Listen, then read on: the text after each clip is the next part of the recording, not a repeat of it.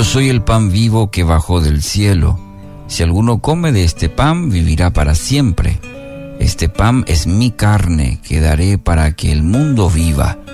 Juan 6:51. El significado de la Navidad.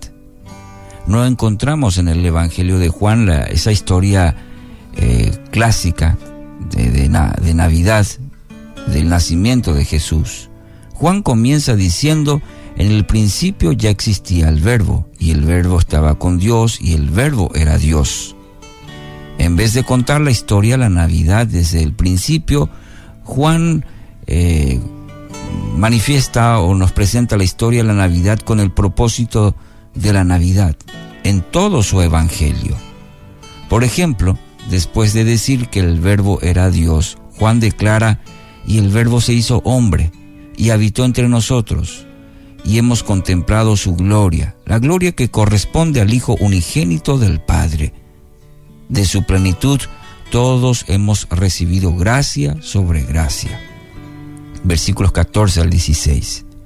Entonces, la eterna palabra de Dios tomó forma humana y así el divino Hijo de Dios, quien no tiene origen y nunca comenzó a existir y era Dios, pero también estaba con Dios, se hizo humano. Y al hacer esto manifestó la gloria de Dios como nunca antes se había visto. Esta gloria divina manifiesta únicamente en el Hijo de Dios. Estaba llena de gracia y verdad, dice Juan. Y de esa plenitud recibimos gracia sobre gracia.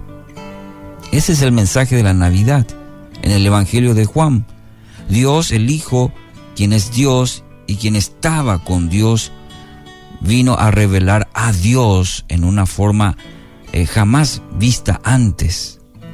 En esa revelación, el tema dominante es la gracia. De la plenitud de la revelación de la gloria divina recibimos gracia sobre gracia, dice la palabra. Como afirma Juan en el capítulo 4, versículos 16 y 17 porque tanto amó Dios al mundo que dio a su único eh, Hijo. Esto es la Navidad, eh, para que todo el que cree en Él no se pierda, sino que tenga vida eterna. Dios no envió a su Hijo al mundo para condenar al mundo, sino para salvarlo por medio de Él. La Navidad es para salvación. Jesús estaba de pie ante Pilato al final de su vida y Pilato le preguntó, ah, ¿así que eres rey? Jesús respondió, eres tú quien dice que soy rey. Yo para esto nací y para esto vine al mundo, para dar testimonio de la verdad. Todo el que está de parte de la verdad escucha mi voz. Juan 18, 37. ¿Cuál fue ese efecto de la verdad que Jesús atestiguó con sus palabras y su persona. Y él mismo lo describe en Juan 8, 31 al 32. Si se mantienen fieles a mis enseñanzas, serán realmente mis discípulos y conocerán la verdad y la verdad los hará libres. Entonces, el significado de la Navidad es este. El Hijo de Dios vino al mundo para ser testigo de la verdad en una forma jamás antes vista. Él es el camino, la verdad y la vida. Juan 14, 6. El propósito de darse a sí mismo al mundo es la libertad. Conocerán la verdad y la verdad los hará libres. Libres de la culpa, del poder del pecado, libres de la muerte, la ceguera y el juicio. ¿Y cómo sucede esta liberación? Bueno, hay que recordar Juan 6 cuando Jesús planeó morir al descender del cielo Vino a morir, vino a vivir una vida perfecta y sin pecado, y después a morir por los pecadores. Yo soy el pan vivo que bajó del cielo. Si alguno come de este pan, vivirá para siempre. Este pan es mi carne que daré para que el mundo viva, dice Juan 6, 51. El verbo se hizo carne y habitó entre nosotros con el fin de dar su carne por la vida del mundo.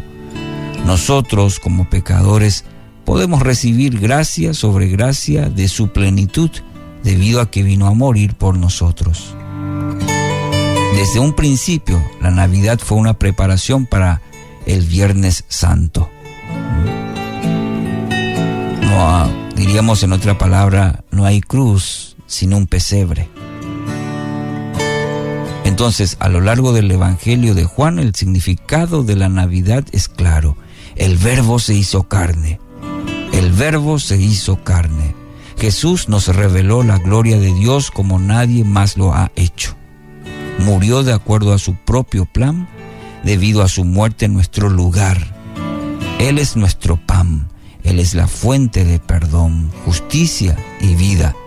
Este es el gran significado de la Navidad en el Evangelio de Juan. Este es el significado para el mundo de hoy. Que así sea.